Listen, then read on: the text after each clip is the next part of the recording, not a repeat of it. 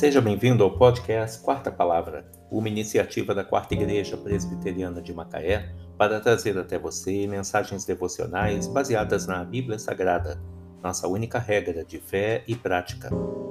Nesta segunda-feira, dia 30 de agosto de 2021, veiculamos da primeira temporada o episódio 470, intitulado Família, a base da vida, baseado em 1 Timóteo 5, versículo 12. Tornando-vos, tornando-se condenáveis por anularem o seu primeiro compromisso.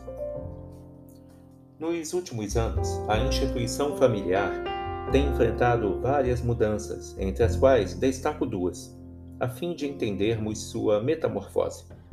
Em primeiro lugar, houve a migração de uma população rural para os centros urbanos e a consequente adaptação ao ritmo mais estressante e alucinante das grandes cidades.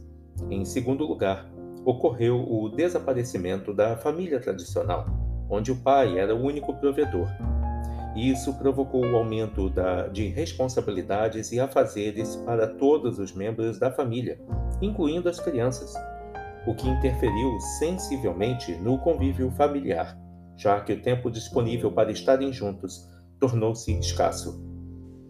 Essas transformações facilitaram o crescimento do humanismo, a desclonização de Deus e a inclonização do homem.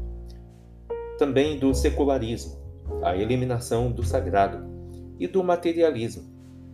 Tornamo-nos uma sociedade hedonista, obcecada por autorrealização, por prazer e pelo acúmulo de bens.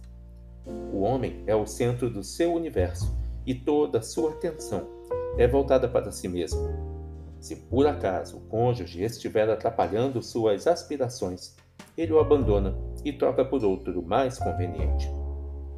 O ser humano possui certas necessidades que só podem ser supridas no contexto familiar.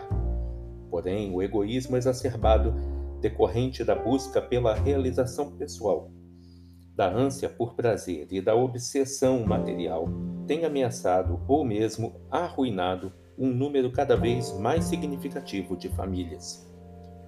Como pais, precisamos fincar trincheiras contra as mudanças que colocam a nossa família em perigo. Devemos tentar sempre agir com equilíbrio e procurar incorporar o ideal divino ao convívio e ao relacionamento familiar.